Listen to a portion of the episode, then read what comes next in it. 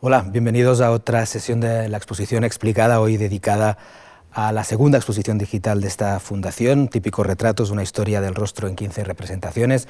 Hoy tenemos dos invitados presenciales de excepción, Enrique Baquedano, que es arqueólogo, que fue director general de Patrimonio Cultural de Castilla y León, que ha sido director del Círculo de Bellas Artes y que actualmente es director del Museo Arqueológico Regional de Madrid y codirector del Instituto de Evolución Humana en África, y José Manuel Matilla, que es historiador del arte, que ha sido conservador del Departamento de Dibujos y Estampas del Museo del Prado, ahora es jefe de ese departamento, y cuya última exposición, la última exposición que ha comisariado ha sido Dibujos de Goya, autor, eh, artista del que, nos, del que nos hablará hoy, del que habla en esta exposición, pero tenemos también invitados eh, virtuales.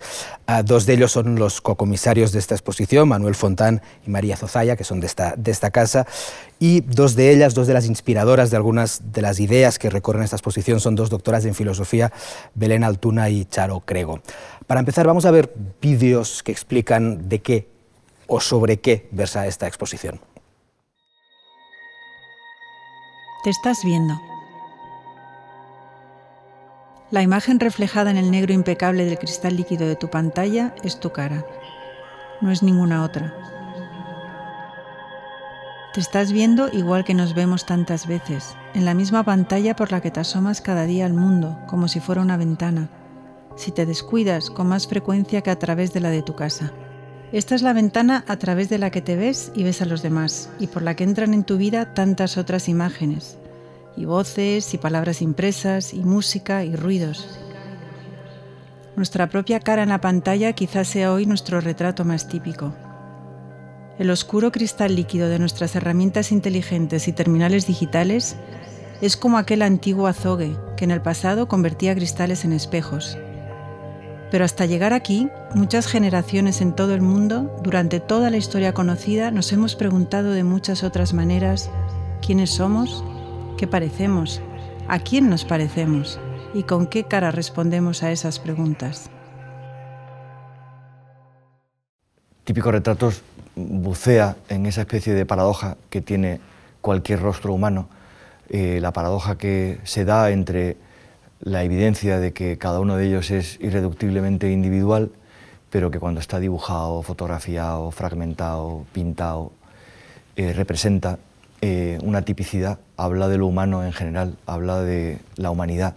Esta galería de rostros escogidos para contar una de las muchas posibles historias del género del retrato nos lleva desde el año 24.000 a.C. hasta hoy. Esos 15 retratos los recorremos acompañados de 15 voces 15 voces que nos hablan del significado, del origen, de la iconografía, de la estética o del sentido de esas imágenes.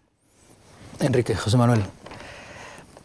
Como decían ahora Manuel y, María, la exposición recorre desde, desde la Dama de Brasenpuy, del año 24.000 antes de Cristo aproximadamente, hasta obras de la época digital, y todas ellas con el rostro con la cara, con el retrato. Luego hablaremos de las distinciones entre estas cosas.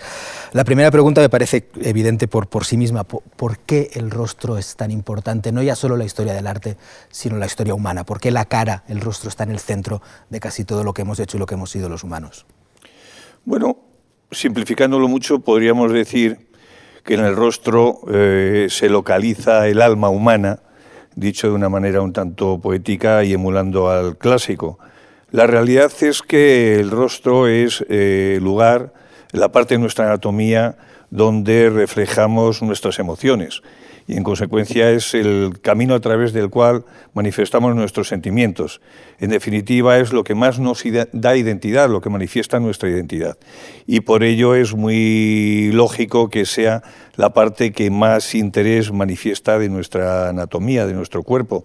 Eh, diré como anécdota que a lo largo de la evolución humana, que es mi especialidad, pues aquellos fósiles que tienen, que conservan parte del rostro, de, la cabeza y singularmente de la cara, son siempre mucho más atractivos que otras partes de nuestra anatomía. ¿no?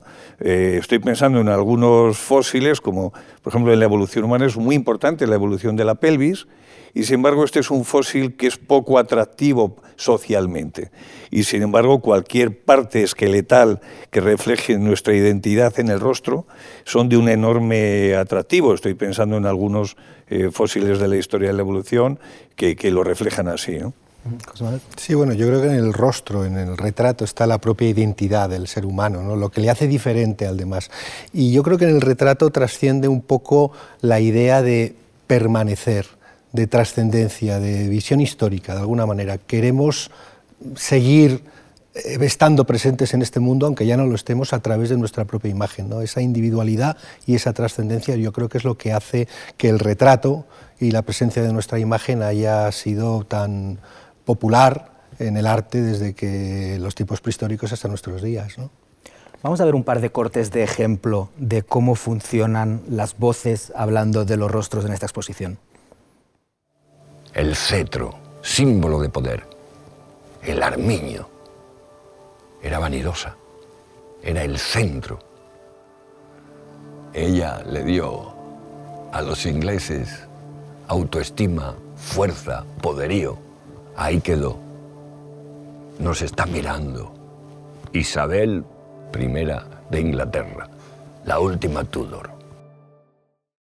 Hay familias que desde luego quedan indeleblemente unidas a la historia del arte y han pasado la historia gracias precisamente al arte y a la pintura. Los Tornabuoni pues son un ejemplo sobresaliente. Son unas cuantas familias que tuvieron un papel absolutamente hegemónico no solo en las finanzas y en la política florentina, sino también en el arte, ¿no? y que es curioso cómo se les ve entremezclados unas con otras, generación tras generación, y con ese orgullo eh, patricio ¿no? de, dejar un legado visual eh, en retratos y en, eh, y en, y en capillas. ¿no? esta exposición no, no, pretende ser la historia de los retratos, es solo una historia posible de las muchas, de las muchas posibles que se, que se podrían hacer. Lo que sí, de alguna manera, tácita es, se interroga sobre la, ambigüedad entre, entre el retrato y el rostro, porque son cosas distintas y son cosas que se ven muy bien en la exposición. Ah, los rostros pueden ser o pueden permanecer más o menos iguales, pero los retratos claramente van, van cambiando a lo largo del tiempo. dónde veis esa ambigüedad? ¿Dónde veis esa distinción entre el retrato y el rostro propiamente con el que juega la exposición? Por un lado, el, retrato, siguiendo las definiciones canónicas, tiene que partir siempre de una individualización, de unos, eh, de unos gestos, de unas expresiones, de una fisionomía concreta e individualizada. Y al mismo tiempo de una serie de elementos que nos hablan de la personalidad, del carácter, del estatus. Eh, mientras que cuando hablamos del rostro ya podemos hablar de algo, si queremos, un poco más ambiguo. ¿no? Eh, en el retrato yo creo que hay un lenguaje codificado, totalmente codificado. Yo creo que hablamos un poco de la palabra prescribir. ¿no? Eh, ¿Quién se hace un retrato? Aquella persona que tiene que permanecer, que tiene que trascender, que tiene éxito. Y estamos codificando ese lenguaje. Con el rostro ya nos encontramos con algo muchísimo más ambiguo. Eh, en las pinturas de historia hay rostros, no son retratos, son rostros, son rostros de personas a lo mejor normales o personas idealizadas, pero no son estrictamente retratos. Y yo creo que en la exposición vemos un poco esos dos ámbitos, ¿no? el del retrato, la persona individualizada a la que podemos poner nombre y apellidos y estatus, y rostros de gente anónima, gente que han pasado, que son ideales en algunos casos o que no sabemos absolutamente nada de ello. Yo creo que nos movemos un poco en la exposición en esos dos mundos. ¿no? Sí, bueno, yo coincido plenamente con lo que dice Matilla y hasta tal punto que el primer caso de un rostro conocido, bien conocido, eh, a lo largo de nuestra historia, que es el caso de la pieza que yo he comentado, que es la Dama de Bras desde su descubrimiento en 1894, ya el propio descubridor de Edouard Piet eh, vio que tenía unos rasgos muy específicos, sin embargo, toda la historiografía ha considerado siempre que se trata de un rostro, del rostro de una mujer, de una mujer probablemente de rasgos negroides o caucásicos, pero no de una persona específica, de una persona en concreta, en concreto, con nombres y apellidos, en consecuencia no podemos definirla como tal como un retrato. Vamos a ir las voces de, Belén Altuna y de, Charo Crego, que como decía han inspirado ah, la filosofía o la manera de hacer de esta exposición. Según un antiguo dicho, la cara es el espejo del alma. ¿Lo es? ¿Es tan reveladora? ¿Está tan desnuda? Tal vez muchos acepten una hipótesis más sencilla, que en el rostro se reflejan nuestros estados anímicos, si nos sentimos alegres o tristes, relajados o enfadados. Es decir, que se muestran los estares pasajeros de eso que la tradición ha llamado alma. La peculiaridad más importante del rostro es su unidad. Cualquier cambio, por pequeño que sea, hace que cambie el rostro en su conjunto. Por ejemplo, el fruncimiento de la frente, el arqueamiento de las cejas, hace que el rostro cambie totalmente. Además, como el rostro goza de una autonomía con respecto al cuerpo, pues solo se apoya en el cuello, Simmel lo definió como una península. Y una península con su orografía, con su topografía, con sus accidentes. Enrique, recogiendo una, idea de, Belén, que lo, has mencionado al principio, eh, ¿la cara es el espejo del alma? Bueno, esto ha sido algo que se ha debatido a lo largo de, también de toda la historia hasta tal punto que a finales del siglo XVIII y comienzos del XIX se intentó crear una disciplina dotándola de características científicas a partir de la cual se podía adivinar a través de los rasgos faciales de una persona su carácter y su comportamiento. Eh, está comprobado y demostrado que eso no es así, pero incluso se pretendía decidir si una persona era un asesino o era el ejemplo absoluto de la bonomía precisamente eh, respecto de sus rasgos faciales. Hoy sabemos que no es así, el, rostro no podemos decir que sea la cara, no podemos decir que los rasgos faciales sean el espejo del alma, pero sí es cierto que de acuerdo con los cánones que nosotros tenemos, cada uno de nosotros tenemos, tendemos a definir o a escribir o a describir o a considerar una persona que tiene un determinado comportamiento, una determinada manera de pensar en virtud de sus rasgos faciales. Es algo muy propio de los, de los humanos. Toda la mirada de los humanos se dirige siempre, en general, a los ojos y a la boca y a la manera de hablar, incluso en ocasiones también a la manera de mover las manos de las personas. En virtud de cómo se expresan a través del rostro, de los rasgos faciales, tendemos inevitablemente a clasificar a las personas. José Manuel mencionaba la, boca y los ojos y es una idea que también maneja Charo. Charo explica cómo la boca fue el elemento del rostro más importante en el arte medieval y cómo hubo un cierto desplazamiento hacia los ojos en el, en el retrato moderno. Ella habla también, se puede ver en la exposición digital, de cómo ahora convivimos ojos y bocas. Claro, ahora vamos con la boca tapada cómo cambia eso el rostro, cómo la geografía que dice Charo, esa especie de mapa que es la cara, cambia ahora que la llevamos medio tapada. Cambia absolutamente. Yo creo que ahora somos, precisamente vivimos un momento muy interesante para analizar imágenes, ¿no? porque nos damos cuenta de la relevancia que ha tenido el ojo a lo largo de la historia y también las bocas. Cuando ahora nos miramos, eh, realmente solo nos miramos, estamos intentando reconocer qué hay detrás de esta máscara, de esta mascarilla que nos vemos obligados a poner. Y tratamos de entender cómo es la persona que tenemos enfrente solamente a través de la mirada. Cuando miramos las pinturas antiguas nos ocurre algo bastante parecido. Tratamos eh, desde el Renacimiento a nuestros días casi de captar la expresión a través de los ojos y los ojos, desde luego, eh, nos dicen muchísimas cosas del retratado. Si nos mira de frente, si nos mira de reojo, eh, si mira hacia abajo, eh, somos capaces de captar muchos matices.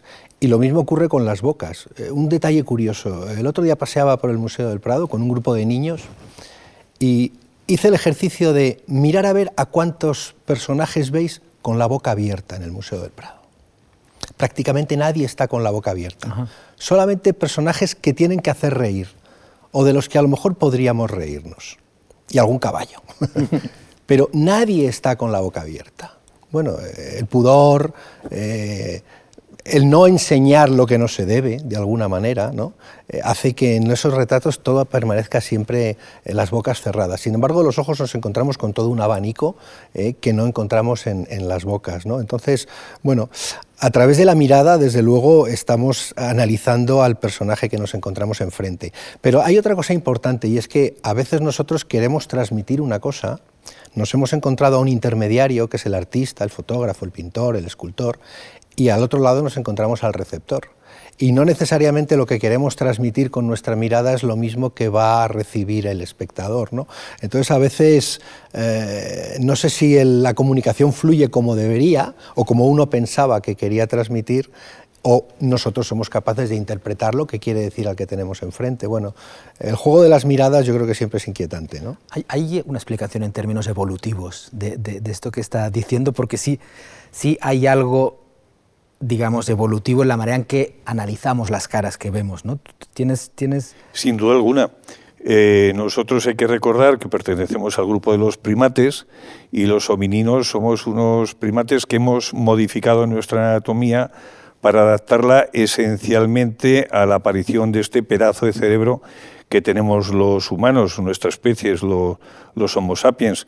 Entonces, partiendo de los grupos de simios, hemos evolucionado durante tres millones y medio de años, básicamente, desde una, desde una anatomía, una morfología muy, muy propia de los primates, aunque sean eh, bípedos, no perfectamente bípedos, pero sí bípedos en buena medida, y básicamente nosotros hemos tenido que alojar, como digo, este pedazo de cerebro, cerebro, lo cual ha implicado generar un cráneo mucho más grande, sobre todo con una, con una eh, con un toro supraorbital muchísimo más pequeño que el que tienen los, los simios, eh, donde tenemos una cara mucho menos prognata, es decir, donde eh, se ha producido una retracción del aparato masticador, dejando esto que tenemos solo los sapiens en toda la historia de la evolución, que es la barbilla, que es el mentón, y donde tenemos una nariz bastante más eh, pequeña, algunos, y donde en definitiva nos hemos hecho que estos bípedos perfectos, que somos los humanos actuales, los sapiens, tengamos una cara muy, muy diferente a la de nuestros ancestros, pues en concreto los Homo habilis, que son los primeros representantes del género Homo. Vamos a ver eh, las caras de las que eh, Enrique y José Manuel nos hablan en, esta exposición. Nuestra Venus, a diferencia de las Venus de Hohlefels o la más conocida de Willendorf, prestó gran atención su autor a la representación de la cabeza y la cara.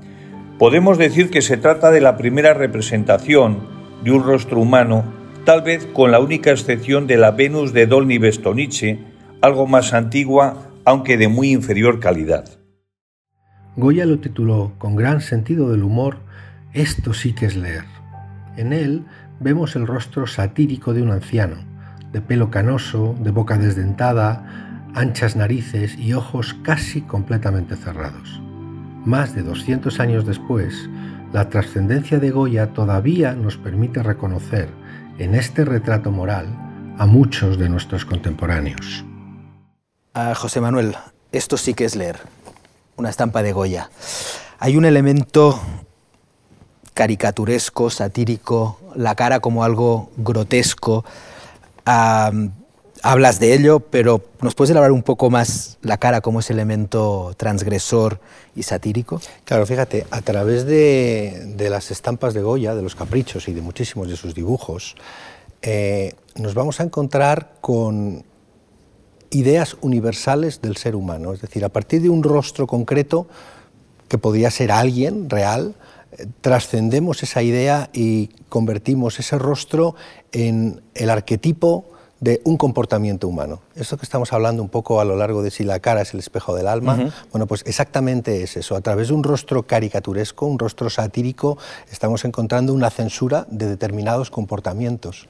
Eh, igual que eh, Jacobo de la Porta en el Renacimiento asocia un determinado rostro con un animal y con un carácter, eh, a lo largo de los siglos hemos ido desarrollando una caricaturización, caricaturización de los gestos ¿eh? para censurar un comportamiento. Estaríamos casi en el extremo opuesto del retrato, el retrato como un retrato idealizante, un retrato realista y un retrato satírico. El retrato satírico como elemento además de transformación de la sociedad, algo que sirve para hacernos reflexionar. ¿Por qué este personaje que Goya nos muestra eh, viejo, eh, con el pelo revuelto, que está leyendo un libro cuando no está leyendo, porque está con los ojos cerrados? ¿no? Le están peinando, le están vistiendo, pero al mismo tiempo aprovecha el tiempo para mostrar su importancia. ¿no? Bueno, es una satirización de determinados comportamientos humanos. A partir del rostro somos capaces de inferir qué está criticando Goya, qué comportamiento está censurando. Con lo cual, el rostro no deja de ser una expresión de la sanción social, es decir, es una manera de expresar a través de un rostro o de un retrato qué es lo que la sociedad considera adecuado, ridículo, expulsable. Efectivamente, yo creo que por un lado nos están, el retrato nos está imponiendo modelos de éxito. Vemos al rey, a Carlos V, vemos a Carlos II muchos años después. ¿Es guapo? ¿Es feo? No, es el modelo del éxito, es el gobernante. No se le censura para nada. Sin embargo, hay otro tipo de imágenes donde a partir de la deformación física, se censura también una deformación moral. Asociamos de alguna manera la deformidad física con la deformidad moral, satirizándola. ¿eh? No quiero decir que esté representando a alguien con problemas, no. Está exagerando determinados rasgos que nos sirven para poner de manifiesto pues, esa censura de los vicios, que es lo que decía Goya. Enrique, la dama de Brasempuy, cuentas que casi se te saltan las lágrimas cuando la pusieron en tus manos. te voy a hacer una pregunta probablemente demasiado especulativa, pero ¿qué lleva a alguien en el año 24.000 antes de Cristo a sentir la necesidad de reproducir un rostro, de crear un objeto que reproduzca la cabeza de un ser humano, en este caso una mujer? Bueno, la Venus de Brasempuy o la Dama de Brasempuy es solo un fragmento de una esculturita, solo la cabeza, que es lo que se ha conservado, pero formaba parte de una Venus mm, paleolítica, de comienzos del Paleolítico Superior, eh, y en consecuencia ya hay Venus anteriores, pero las Venus anteriores no tienen el rostro eh, tallado, como sí que lo tiene eh, nuestra dama de Brasempuy, además en un marfil, que es un material difícil de tallar, y encima sin herramientas metálicas, lo hacían exclusivamente con unos buriles de piedra tallada en siles. Eso es lo primero que hay que señalar no sabemos con exactitud, no podemos, las ideas no fosilizan y entonces no podemos saber con exactitud qué es exactamente lo que quiso decirnos el escultor paleolítico. Pero cabe pensar que las Venus, todas ellas tienen unas características que hemos llamado esteatopígicas, que las vinculan con el mundo de la fertilidad. Eh, lo habitual en todo el resto de Venus del Paleolítico eh, superior, singularmente lo que llamamos los arqueólogos el tecnocomplejo auriñaco eh, gravetiense, es decir, los primeros estadios de lo que hacen los estos africanos que llegaron hace 40.000 años a Europa procedentes de, de, África, como digo, incorporaron unas primeras manifestaciones artísticas que con el paso de los años, en torno a hace 25.000 años, les llevó a crear esta pieza extraordinaria. Pero hay que pensar que el resto del cuerpo, con toda seguridad, tendría las características del resto de las Venus y, en consecuencia, eh, todos los investigadores consideran que tiene una relación con el mundo de la fertilidad y el mundo de la sexualidad que fue muy, muy importante porque eh, finalmente eh, la fertilidad es lo que garantiza la reproducción de la especie y no solo esto, sino que en el mundo de los cazadores recolectores la reproducción es lo que garantiza también su medio de subsistencia, que es la caza. En consecuencia, entre la fertilidad, la sexualidad y la caza es donde debemos buscar estos primeros momentos, porque estamos hablando de seres que todavía no generan alimento, no son productores, no son ganaderos, eh, no son agricultores, en consecuencia son, eh, estamos hablando ya, como he dicho, de nuestra especie, pero sin duda están muy vinculados al ecosistema en el que, al nicho ecológico del que dependen. Y todo esto está seguramente reflejado en esta cara de esta dama que es muy impresionante. También se la conoce como la caperucita porque tiene una especie de tocado, no se sabe muy bien si son una especie de trencitas o es una capucha, pero la realidad es que siempre recuerda unos rasgos negroides que algunos queremos pensar que es la mejor manera de recordarnos que en última instancia éramos y seguimos siendo unos africanos que hemos perdido la melanina, pero nada más que eso.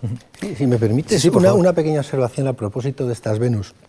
Eh, cuando yo vi la Venus de Willendorf en Viena, lo primero que me llamó la atención era el tamaño.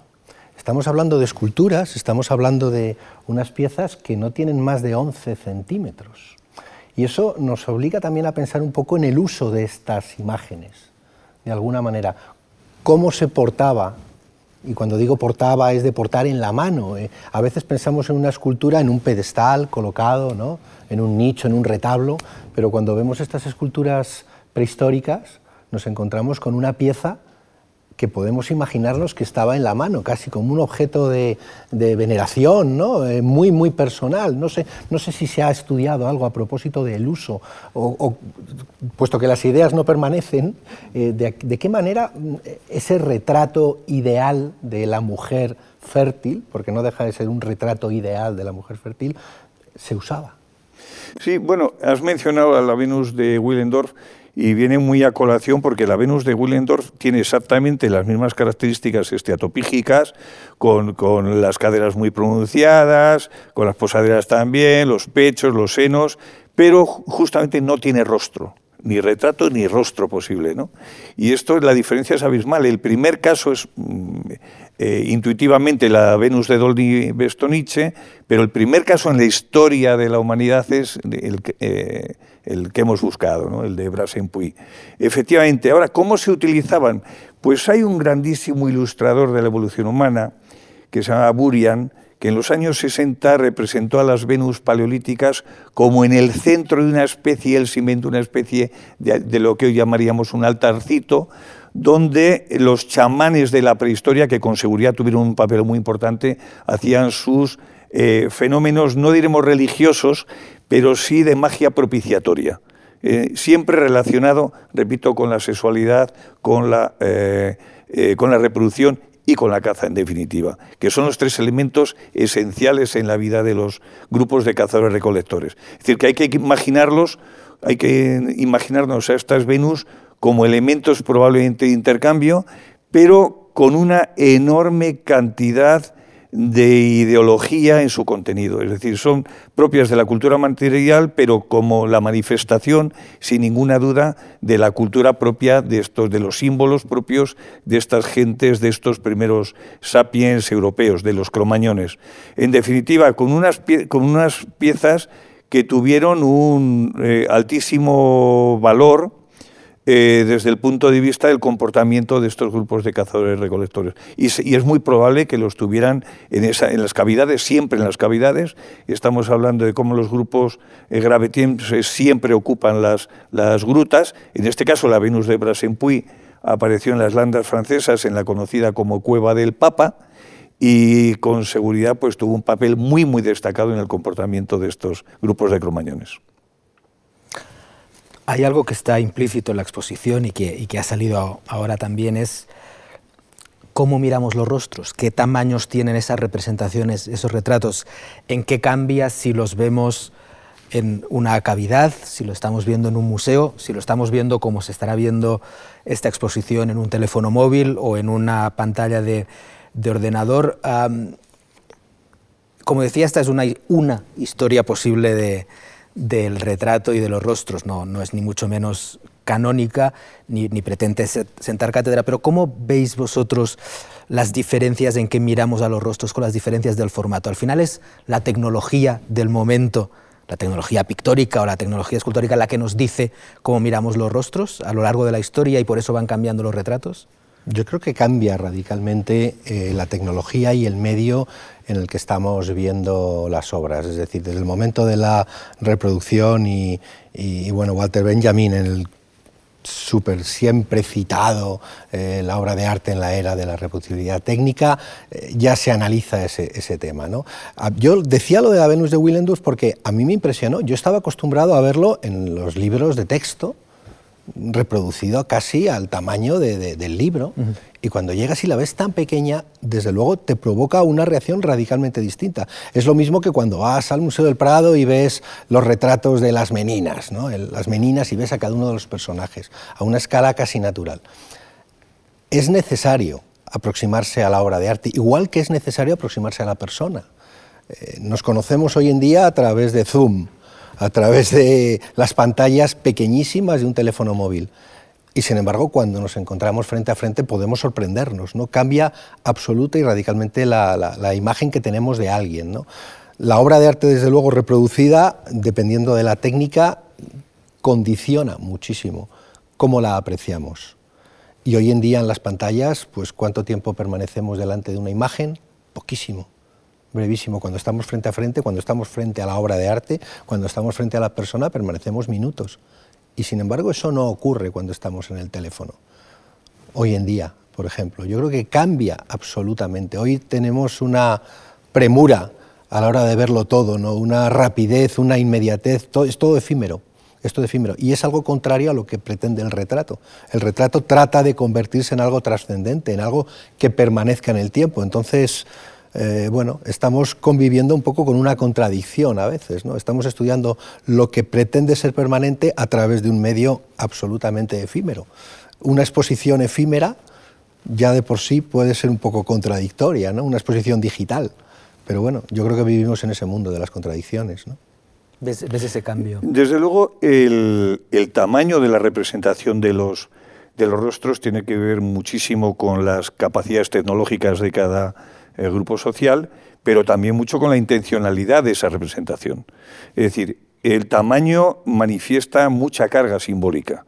Cuando nosotros vemos, por ejemplo, la representación, estoy pensando en la Esfinge de Giza, en las afueras del Cairo, pues estamos viendo que la voluntad es la de transmitir poderío, eh, fortaleza, ese tipo de sensaciones, ¿no? Cuando además están entre una especie de, de, felino, humano, esa especie de... Lo que transmiten es poder, finalmente, ¿no? Eso va acompañado del tamaño.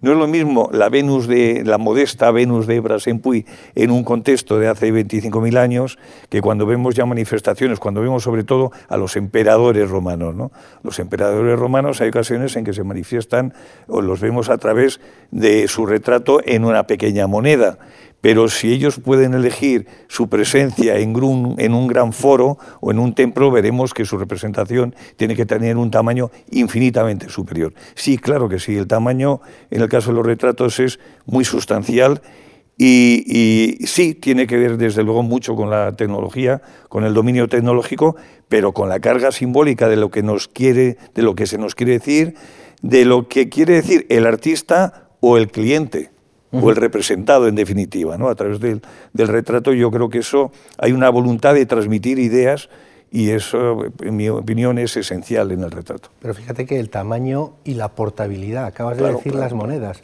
la repercusión que tiene una moneda que va difundiendo la imagen del emperador o del rey por todo el mundo. Por todo el orbe. Eh, tiene muchísima más trascendencia que el retrato que nos podemos encontrar en el Palacio Real.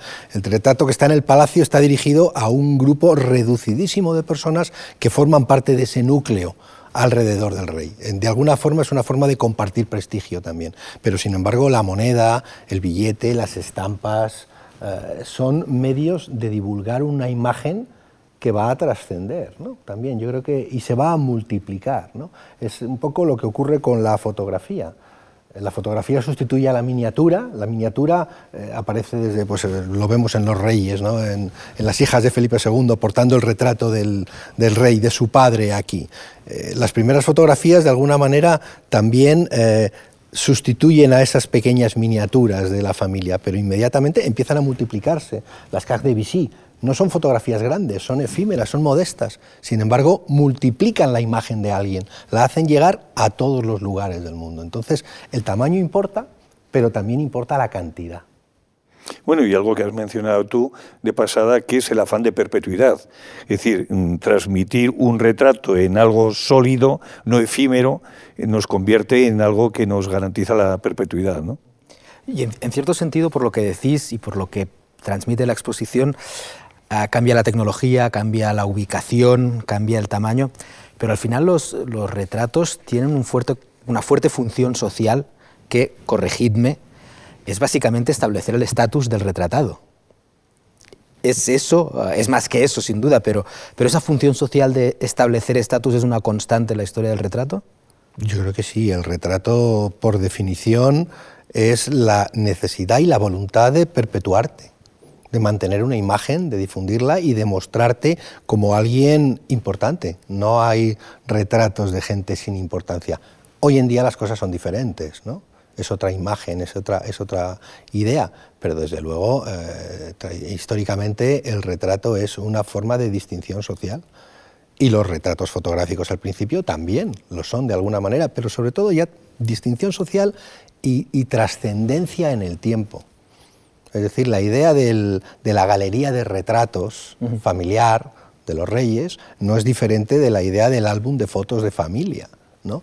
de sentirte miembro de una, no voy a decir de una dinastía ni de un linaje, de una familia, ¿no? de reconocerte de alguna manera ¿no? en tus antepasados.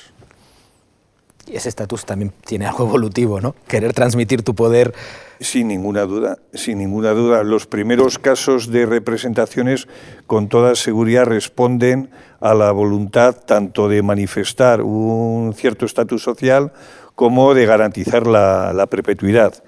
Y está bien también, como señala muy bien Matilla, pues está salvo en las situaciones de representación familiares donde la voluntad no es tanto manifestar el poder o la clase social como probablemente eh, la perpetuidad, de, la eh, manera de perpetuar el cariño, eh, el afecto, el amor que se siente hacia una determinada persona. Hay, creo que era Manuel en, su vídeo quien, quien mostraba la ambigüedad entre, que, con la que juega la exposición entre el rostro y el retrato. Me ha parecido detectar otra, que tampoco es particularmente original, que, pero que me parece una paradoja del, del, retrato y que, es, y que es evidente en esta exposición. Por un lado, el retrato es de un individuo, un individuo que no es intercambiable por otro, al menos en la modernidad. Contadme vosotros si antes de la modernidad también, pero al menos a partir de la modernidad el retratado es un individuo. Y al mismo tiempo, visto milenios después, siglos después, quizás solo décadas después, inevitablemente eh, nos dice mucho de una sociedad, de una cultura, tiene algo de colectivo también el, retrato individual. ¿no? ¿no? No, es solo la persona, el rey, sino el mundo que está a su alrededor el que se ve reflejado en el retrato. ¿Os parece así? Y os lo pregunto en términos históricos, ¿ha sido siempre así o eso nos lo hemos inventado los modernos? Bueno, yo creo que esto es una cosa muy, muy reciente. Cuando digo muy reciente, es algo que en principio en la en la propia exposición los retratos del Fayún, en el caso concreto de, creo que es una pieza del siglo II de nuestra era, creo que eh, eh, se trata de una joven representada en uno de los ataúdes descubiertos, eh, rescatados por los arqueólogos en el Fayún, es uno de los primeros casos donde claramente refleja a una persona, pero en general son estereotipos, son modelos, son cánones, y por lo tanto podemos decir que este, ese concepto de retrato individualizado, personal, eh, concreto, es una cosa muy, muy reciente en la historia. Yo creo que se parte, eh, es, eh, hay una cierta ambigüedad, pero yo creo que podemos reconocer a simple vista a qué época pertenece un retrato, ya no solo por la indumentaria, que es evidente, la moda cambia y podemos reconocerlo, también por las actitudes y por lo que quieren contar. ¿no? Entonces, desde el Renacimiento que hay un proceso claro ya de individualización, del reconocimiento del individuo como persona diferente, ya nos damos cuenta que esa individualización existe y se va a convertir en una constante hasta nuestros días. ¿no? Pero las mascarillas mortuorias que, existen desde los romanos, ¿no? Existe una voluntad de perpetuar una imagen, de individualizarla. ¿no? Entonces yo creo que hoy en día podemos reconocer perfectamente a alguien a qué tiempo pertenece porque tiene una forma diferente de mostrarse, no solo plásticamente, sino también conceptualmente. ¿no? Eso ha variado. ¿Y, tiene que ver esa individualización o ese proceso de individualización con la aparición del cliente, con el retrato como una mercancía que encargas por vanidad, porque quieres mostrar tu poder y por tanto exiges individualidad? ¿Es, el cliente o el intercambio lo que crea eso? Eh, claro, siempre el cliente tiene la razón. El cliente pide y quiere ser representado de una manera concreta. Un poco más guapo de lo que es en realidad. Sí, siempre hay una idealización, casi siempre existe esa idealización. Pero a veces, eh, lo que pasa es que hoy en día desde el presente, desde el presentismo, ¿no? a veces analizamos las pinturas o las esculturas o las imágenes con nuestros ojos. Mm. Y no somos capaces de entender cómo se veían. ¿no? Eh, yo creo que hay ahí, eh, a veces hay una eh, complicación por parte de los historiadores, ¿no? De, de, no ser capaces de abstraernos porque tampoco tenemos el mismo lenguaje, no tenemos el mismo conocimiento. Pasa, por ejemplo, con Goya, cuando lo hablaba. ¿no? A Goya a veces no le entendemos y le analizamos desde el presente. ¿Por qué? Porque no tenemos sus claves, ni, tenemos, ni estamos en su cabeza, aunque llamemos a un medium para mm. que venga, eh, ni somos capaces de entender todo eh, la carga ideológica que hay detrás de él, porque no la ha dejado por escrito. Las ideas eh, no permanecen a veces, no, no podemos materializarlas. Entonces, nos encontramos a veces con análisis muy presentistas de mm. las obras de arte, que bueno, no son más que un ejercicio retórico en muchos casos. Me venía a la mente el caso de cómo en algunas ocasiones se han producido a lo largo de la historia movimientos de heterodosia que se salen de las corrientes que tienen sus propios códigos y estaba pensando en el caso, en el caso de, los adoradores de Akenatón, ¿no? Y cómo la manifestación eh, de los grupos vinculados a la dinastía Teleamarna generan unas modas y unos cánones radicalmente distintos a los que habían tenido los faraones y las dinastías anteriores. Y estos como las sociedades intencionalmente intentan eh, sojuzgarlos y, terminar con ellos, ¿no?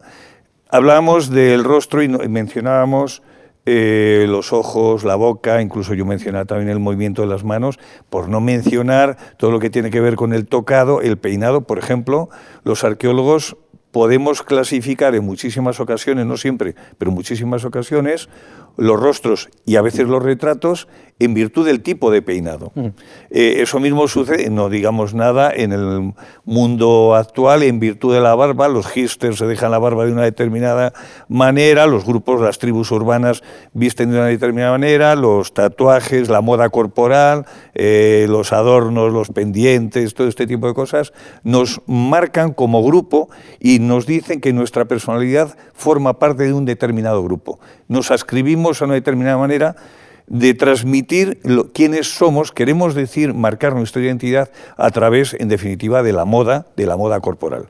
O sea, es, el, retrato es de estatus, pero también es pertenencia, ¿no? Yo pertenezco a este grupo de personas y no al otro. Sí, absolutamente, y además es algo que eh, parte de un lenguaje muy codificado, es decir, aunque queramos cambiar eh, la norma, hay unas normas no escritas eh, que de alguna manera mantenemos, es decir, hacemos pequeños cambios, pequeñas variaciones para seguir eh, manteniendo la pertenencia a otro grupo, a otro momento, a otra ideología, pero siguiendo unos códigos que están escritos, yo creo que desde los romanos. Efectivamente. Y os hago una pregunta imposible, ya que los dos os dedicáis a disciplinas del tiempo, por así decirlo. ¿Por qué cambian esos cánones? ¿Cómo cambian? ¿Qué procesos nos hacen cambiar la estética con la que demostramos que tenemos estatus, que tenemos poder, que pertenecemos? Yo creo que hay formas de, ruptura, es decir, de alguna manera queremos eh, mostrar un cambio con, algo a lo que, con lo que queremos distanciarnos, es decir, una dinastía, llega una dinastía nueva y trata de imponer unas nuevas formas, ¿no? O llega... Eh, yo creo que podemos verlo, por ejemplo, en, los, en las galerías de retratos que conocemos, y pensaba, por ejemplo, en la galería de retratos del Banco de España, que desde que existe el Banco de España tiene una galería de todos los eh, presidentes, todos los gobernadores.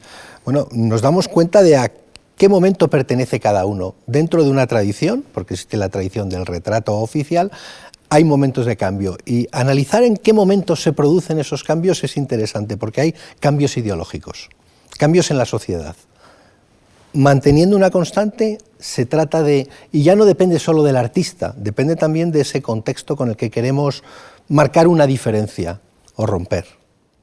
Sí, pero además hay que llamar la atención sobre el hecho de que estos cambios siempre se producen con una gran resistencia por parte de las sociedades que suelen ser conservadoras desde el punto de vista de sus hábitos eh, de moda, digámoslo así, o de los comportamientos plásticos y estéticos. En ese sentido, siempre son individuos los que de repente rompen con esos cánones y son los que abren una ventana, y esa es la clave de, la historia del arte probablemente. ¿no? Yo antes estaba pensando en la manera tan heterodosa de entender el rostro de un personaje como Archimboldo, ¿no? por ejemplo, de esa maravilla, de esa capacidad para hacer del rostro humano algo que, en definitiva, pues puede unir unas cuantas verduras, unas frutas o unos animales. ¿no? Yo creo que esa capacidad para romper, lo que llamamos antes los jóvenes romper con la pana, que era un concepto que teníamos en los años 70 y 80, es lo que abre la ventana a nuevas manifestaciones eh, plásticas, estéticas y también una manera de diferenciar a los distintos grupos sociales. Sí, lo que, lo que un día es rompedor acaba siendo el establishment. Muchas veces funciona así. Es decir, cuando Picasso rompe y empieza a importar modelos venidos de otros lugares, es decir, traemos las máscaras africanas que están presentes en la exposición, por ejemplo, pues estamos tratando, estaba tratando de romper radicalmente con una forma tradicional de representación. Continúa haciendo retratos, pero eh, siguiendo otro paradigma, siguiendo otro modelo, ¿no? Pero al final acabamos reconociendo eh, que hay una voluntad de permanencia, ¿no? sí, es, la, explicación que también aparece en la exposición de cómo el retrato sigue presente en el siglo XX, cuando es el siglo rompedor, abstracto, pero ahí siguen los rostros, ¿no? Sí, lo que sucede es que en el siglo XX y en el XXI lo que tenemos es una pluralidad de conceptos eh, respecto de lo que es el retrato eh, muy enriquecedora desde mi punto de vista, ¿no? en la cual la tecnología, como antes apuntabas, es absolutamente eh, sustancial, es algo muy relevante, pero también la carga simbólica de lo que el artista quiere transmitirnos a través de la manera de concebir el retrato. Vamos a ver dos, muestras más de esta, de esta, manera en que se ha transformado el retrato, ya acercándonos hacia, hacia nuestro tiempo y el tiempo digital. Ana Mendieta se sitúa al final de una larga historia visual que fue codificando el estudio del rostro desde posiciones o bien metafísicas, o bien anatómicas, o bien caricaturescas. De alguna forma, sus retratos son un epílogo y un portazo frente a esa mirada machista y cosificadora que imperó en las representaciones hechas por el arte de hombres con el rostro de la mujer. Tomando la prosopagnosia como referencia, la artista Pilar Rosado y yo estamos trabajando en un proyecto que consiste en la generación artificial de caras, es decir, en representaciones fotorrealistas perfectamente convincentes, en definitiva, en la invención de personas que no existen. Esta exposición es digital, es solo digital, no es la versión digital de una exposición real, sino que está concebida para ser digital. Como decía el vídeo del principio, probablemente el primer rostro que vea el espectador sea el suyo reflejado en la pantalla oscura del ordenador o del teléfono. Quería acabar esta conversación sobre la exposición de manera inevitable hablando de, lo digital. Eh, eh, eh, Quizá ya vemos más caras en formato digital que en cualquier otra forma. En tiempos de, pandemia casi seguro que vemos más eh, retratos digitales que caras reales. ¿Cuál es vuestra percepción? ¿Cómo cambia? Pero también en qué sigue igual el retrato cuando este es digital. Ah, ¿Sirve TikTok para seguir transmitiendo estatus y poder? ¿Sirve las fotografías que ponemos de nuestra cara en Facebook o los selfies teniendo una función relativamente semejante que el retrato de una, de una momia egipcia. ¿En qué os parece que cambia y en qué os parece que sigue todo igual en el retrato y en el rostro de la era digital? Yo creo que cambia fundamentalmente en el concepto de trascendencia o de permanencia. En el mundo digital lo permanente ya ha dejado de existir. Podemos crear arte digital, pero lo único que estamos haciendo es eh, utilizar una nueva tecnología para generar al final determinados productos que son similares a los anteriores que ha habido. Hablamos de la estampa digital, por ejemplo, y una estampa digital no es más que una forma igual de generar una obra eh, sobre papel. ¿Eh? o generamos un vídeo y el vídeo al final lo guardamos y eh, lo, archivamos en un museo de alguna manera. Pero cuando estamos hablando de la imagen digital generada exclusivamente para los medios digitales, es decir, para nuestras pantallas, para los móviles, para los ordenadores, yo creo que perdemos algo que es ese concepto de permanencia, de trascender, de recordar. Eh, la prueba es el icono que tenemos en el WhatsApp eh, me gustaría saber cuántos de los espectadores eh, tienen la misma imagen desde hace cinco años. ¿Cuántos la tienen desde hace un año? ¿Y cuántos la cambian todos los meses? ¿O todos los días? Es decir, nuestra imagen, la imagen que nosotros estamos proyectando, la estamos constantemente variando porque es tan fácil que no necesitamos eh, hacer ningún esfuerzo, por un lado, todos lo podemos hacer y todos sentimos esa necesidad compulsiva de estar constantemente actualizando nuestra imagen. ¿no? Pero no actualizándola además yo creo que con un sentido de la imagen que queremos proyectar. Yo creo que hay algo de inconsciente que hace que no, no cuidemos como alguien que encarga un retrato lo cuida. ¿no? Eh, es todo tan efímero que yo creo que el concepto, bueno, eh, lo, vemos por ejemplo en obras, ¿no? Ya, ya no eh, hacemos el retrato de alguien importante, cogemos a la gente normal, a la gente corriente, a la gente que vemos alrededor de nosotros y forman parte de la obra de arte, ¿no? Bueno, pues con el retrato, con nuestra propia imagen, yo creo que ocurre lo mismo. Somos tan efímeros que, que, que no permanecemos, ¿no? Sin duda, yo creo que la pandemia está teniendo un efecto desde ese punto de vista eh, nos está destrozando también desde este punto de vista de nuestra imagen a través del rostro. Hoy nos vemos todos detrás, salvo en situaciones excepcionales como esta, nos vemos todos detrás de una mascarilla. Esto comentábamos antes que ha hecho también de que, que en vez de centrarse la mirada también en la boca o en determinados manifestaciones expresivas, siempre nos miramos a los ojos, de repente buscamos en los ojos mayor expresividad que la que hemos estado buscando hasta ahora, porque el resto del rostro está tapado por la dichosa mascarilla. La verdad es que no sabemos nadie lo que va a suceder en el futuro, estamos todavía en plena pandemia, pendientes de las vacunas, ojalá esto nos devuelva a hacer una vida donde la nueva normalidad sea como la de antes, que por lo menos era bastante más, desde el punto de vista de, los afectos, muchísimo más eh, eh, apacible para todos, creo yo. Y no lo sé, realmente no soy, no creo que habría que ser adivino para saber por dónde irán los tiros, pero desde luego parece que eh, sí, hay, sí podemos afirmar que el mundo digital ha venido para quedarse, eso es una obviedad, y desde ese punto de vista, pues claro, vamos a poder jugar con las imágenes, pero también comentábamos antes cómo a partir de la aplicación de determinados programas y algunas aplicaciones infográficas se puede hacer con los rostros verdaderamente lo que se quiere. Ya se empezó con el Photoshop pudiendo modificar la concepción del rostro y sobre todo el retrato, pero lo mismo sucede con las aplicaciones que nos convierten en lo que no somos. Estas mezclas entre personajes nos puede llevar a un mundo donde seamos lo que queremos ser o u otros hagan que no seamos lo que queremos ser a través de las fake news que se pueden aplicar también a la visión de los rostros. No, sabemos exactamente por dónde irán los tiros del futuro. Eso ha ocurrido siempre, porque a Carlos V, si vamos al Museo del Prado, un día le podemos ver como emperador y si le quitamos la armadura se convierte en Hércules. ¿eh? Y desde luego, eh, tanto Leoni como Tiziano le embellecen. Es decir, los pintores siempre han transformado la realidad. Ha habido siempre una idealización y hoy en día, pues en el fondo seguimos manejando esa misma idea. Nos retocamos con el Photoshop. Lo que quizá ha cambiado es la, distribución masiva, ¿no? Es decir, ahora claramente Internet lo ha multiplicado, pero probablemente desde la fotografía Ah, y a lo largo del siglo XX la cultura pop lo que hacen, por supuesto, cambiar la manera en que mostramos el rostro, pero sin duda cambiar la manera en que distribuimos esa imagen de una manera que va más allá de las monedas o de la propaganda política tradicional. Y el cómo la conservamos, ¿eh? insisto, porque también la distribución funciona, pero también la conservación de las imágenes. Eh, la fotografía parece que lo iba a cambiar todo y hacíamos el álbum de fotos. Hoy en día tenemos la carpeta de fotos. ¿Y dónde está la carpeta de fotos?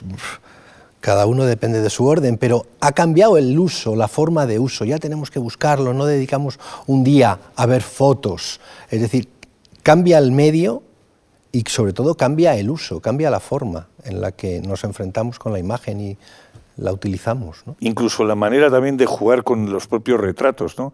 Estoy pensando en cómo solo jugar con los colores de un retrato, en el caso de personajes de artistas como Andy Warhol, por ejemplo, es una manera también de jugar con las identidades de las personas y convertirlos, en definitiva estoy pensando en concreto en, los retratos de Marilyn Monroe que hacía Warhol, ¿no? Cómo lo convierte, cómo está cosificando una persona para convertirla en alguien que está presente en toda nuestra vida cotidiana, ¿no? Sea como sea, vamos a seguir necesitando rostros para transmitir quién somos, estatus, poder, pertenencia, eso no va a cambiar. Eso no va a cambiar. No va a cambiar de ninguna manera. Vamos, yo creo que se va a multiplicar la forma de, de, mostrarnos ¿no? a través de muchísimos medios. Vamos a estar, yo creo que omnipresentes. Incluso vamos a. Es que en definitiva es eh, la manera de, manifestar algo que nos diferencia muy sustancialmente de todo el resto de los grandes mamíferos, que es el derecho al individuo. Es decir, afortunadamente nosotros podemos ser cada uno de nosotros como queremos ser a partir de nuestro retrato. Enrique José Manuel, muchísimas gracias. Gracias a todos los demás participantes de la exposición. Es una exposición brillante, es una exposición muy elocuente, dice muchísimas cosas. Yo la he disfrutado mucho. Esperamos haber eh, transmitido lo que quiere ser, lo que es la exposición y que la disfruten en la Fundación. Muchísimas gracias.